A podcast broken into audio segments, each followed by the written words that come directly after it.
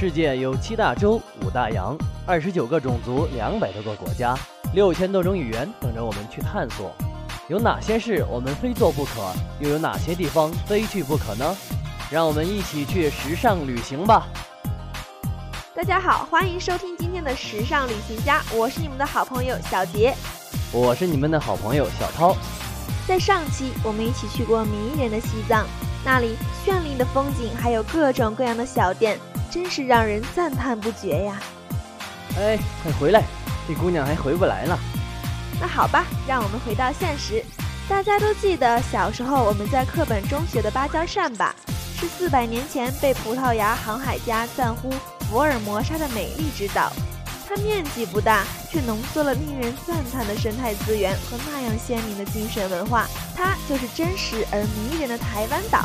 它那美丽的风光不仅是视觉的冲击，更是直达内心的触动。人们想去接触它，了解它，融入它。接下来，让我们跟随着台湾动人的传说、美丽的风景、馋人的美食，一起去体会台湾岛独有的韵味吧。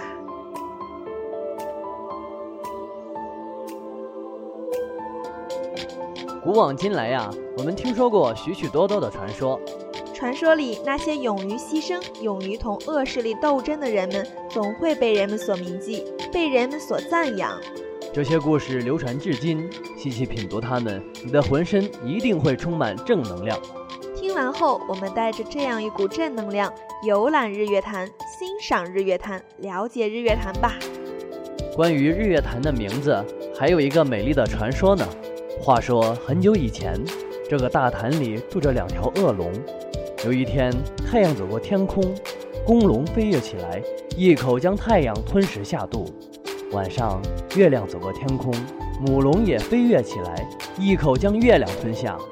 这对恶龙在潭里游来游去，把太阳和月亮一吞一吐，一碰一击的，像玩大珠球。他们只图自己好玩，却没想到人间没有了太阳和月亮，分不清白天和黑夜。树木枯萎了，鸟儿不叫了，稻田里快成熟的稻穗也干瘪了。家家户户的粮食吃光了，牛羊快饿死了，日子也过不下去了。这时，当地一对青年男女，聪明勇敢的大尖哥和水社姐，决心为人世间找回太阳和月亮。可是，怎样才能杀死恶龙呢？大尖哥和水社姐悄悄地钻进恶龙居住的岩洞里，从恶龙的谈话中。偷听到他们最怕埋在阿里山底下的金斧头和金剪刀。大剑哥和水社姐历尽艰辛来到了阿里山下，从山底下挖出了金斧头和金剪刀，然后他们又回到了大潭边。大剑哥和水社姐跳下潭去捡起金斧头，把恶龙砍得遍体鳞伤。两条恶龙死了，可是太阳和月亮还是沉在潭里。大尖哥和水社姐摘下了公龙、母龙的眼珠，一口吞下肚。他们变成了巨人，站在潭里，像两座高山。大尖哥和水社姐用劲把月亮和太阳抛起来，顶上天空。太阳和月亮又高挂在天上，光耀大地，万物复苏。而大尖哥和水社姐从此变成了两座雄伟的大山，永远矗立在潭边。后来，人们就把这个大潭叫做日月潭，把这两座大山叫做大尖山和水社山。直到现在，每年秋天仍然可以看到人们穿着美丽的服装，拿着竹竿和彩球来到日月潭边玩脱球舞，学着大尖哥和水社姐的样子，把彩球抛向天空，然后用竹竿顶着不让它落下来。从此来纪念大江哥和水社姐这对青少年英雄。这样一个动人、有正能量的传说，赋予了日月潭无形的魅力，吸引着一批又一批的人们前往台湾，前往日月潭，观赏那里的美景，体会那里散发着的气息。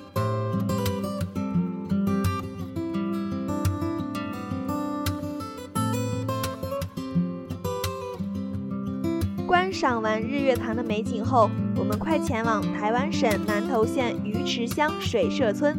我们迫不及待地想和中国最美丽的湖泊相遇，而且它还是台湾唯一的天然湖呢。走吧，长途跋涉终于见到了。初次见面就看到潭中有一座小岛，远望好像浮在水面上的一颗珠子。听当地人说，它叫拉鲁岛。以这个岛为界的话，北半湖形状就像圆日，南半湖形状就像弯月。或许日月潭也是因这样的地形而得名的吧。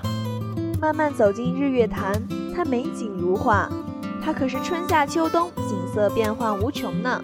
就这样静静地看着它，它湖面轻拢着薄雾，明月倒映在湖中，景色更为佳丽动人。而立在潭东的水社大山，高超过了两千公尺，朝霞暮霭，山峰倒影，风光旖旎，真是一座有味道的大山呀！你看，远远望去，潭北山腰有一座文武庙，如果从庙前远眺，潭内景色肯定是尽收眼底呀！我们一起去爬在南边的青龙山吧。这座山的地势当真是相当的险峻呐。有时候走的地方真是让我惊悚呀！山路中有几座寺庙，进去拜一拜。让我没想到的是，西畔有一座孔雀园，养有数十对孔雀，能表演开屏跳舞，使我们倍增游兴。东南的少族居民居落，有专供旅客观赏的民族歌舞表演。泛舟游湖，在轻纱般的薄雾中飘来荡去，优雅宁静，别具一番情趣呀。不要觉得台湾美丽的风景、独特的魅力在于动人的传说，你一定想象不到，台湾的魅力还在于这里有丰富多彩的陶瓷艺术。中国古老的文化在台湾也有所体现，有台湾景德镇美称的莺歌，它就是台湾陶瓷艺术的代名词。你想不想去莺歌陶瓷老街看看呀？那还犹豫什么？走起来！走在莺歌陶瓷老街上。就感受到一股浓浓的文化氛围，而且这里几乎有一百多家陶瓷商店，就好像一座生活陶瓷博物馆，有各具特色的精致艺术中心、大宗餐具专卖店，还有经营好几代的老英哥陶瓷世家和工厂直营商店，而且还能看到陶艺家工作室呢。在这里随处可以与艺术对话，这里每间店铺陈设的风格、商品各异。真是游逛寻赏精美陶瓷的好去处。在这条街上，我们找到了各式各样的生活器具和创意陶瓷，货色真的很齐全，价格也非常合理。风格上那是古朴与新意的兼具呀，其中也有不少是当地艺术家所创作，真的是为莺歌陶具艺术创入新的创造力和生命力。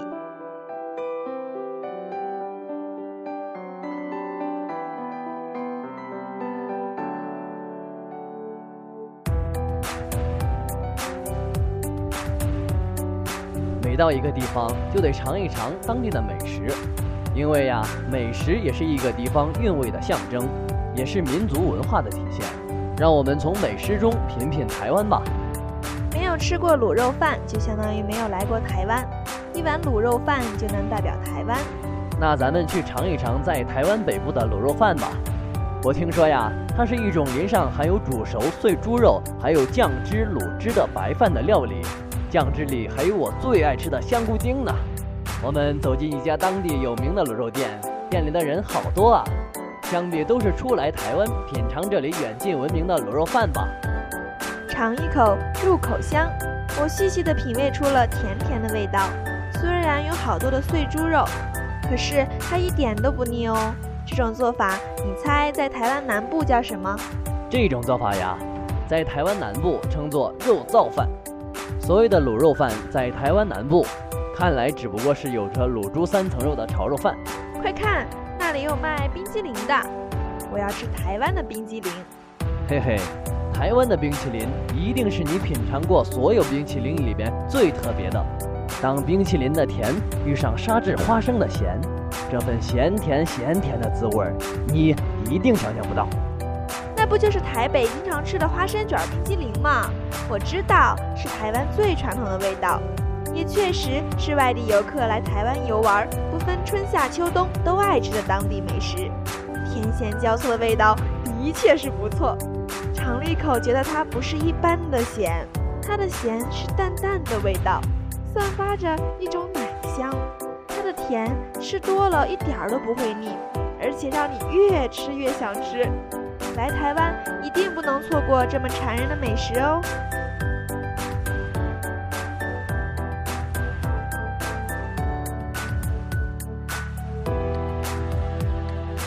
台湾很小，台湾也很大，从城市到乡村，高山到大海，峡谷到湖潭，每个地方都散发着不同的风情，值得细细品味。享受台北，品味台南，一杯咖啡，一本书，在多遇多舞多梦想的。空中之城，享受是如此的幸福。恋恋台湾，也许每个人心中都藏了一份有关台湾的浪漫而偏执的梦。如果可以，我不想匆匆遇见你，是我最美丽的意外。旅行就是，即使同一个世界，你们发现的却是不一样的世界。来一场说走就走的旅行吧。如果你和我们一样，也喜欢旅行，喜欢美食。那就请上网搜索荔枝 FM 大话卓越，关注我们的时尚旅行家。感谢大家收听今天的时尚旅行家，感谢编辑冯燕，策划宋佳。我们下期不见不散，不见不散哦。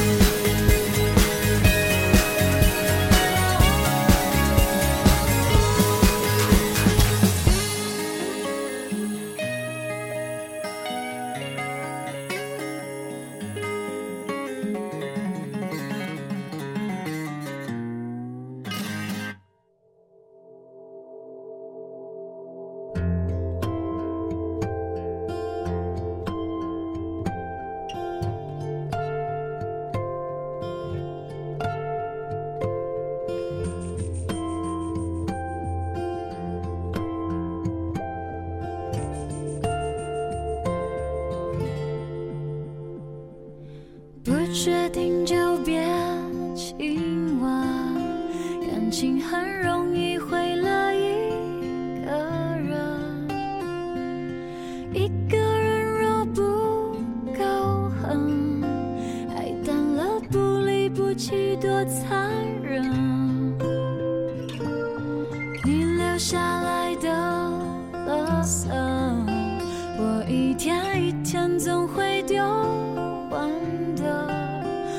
甚至真心真意的祝福永恒在你的身上先发生。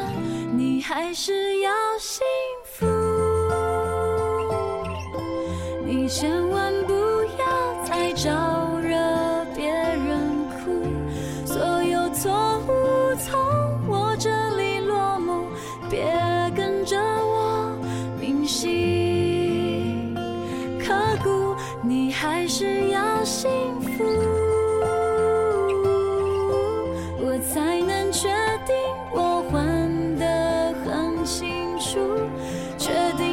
记忆再也不会占据你的篇幅。明天开始，这一切都结束。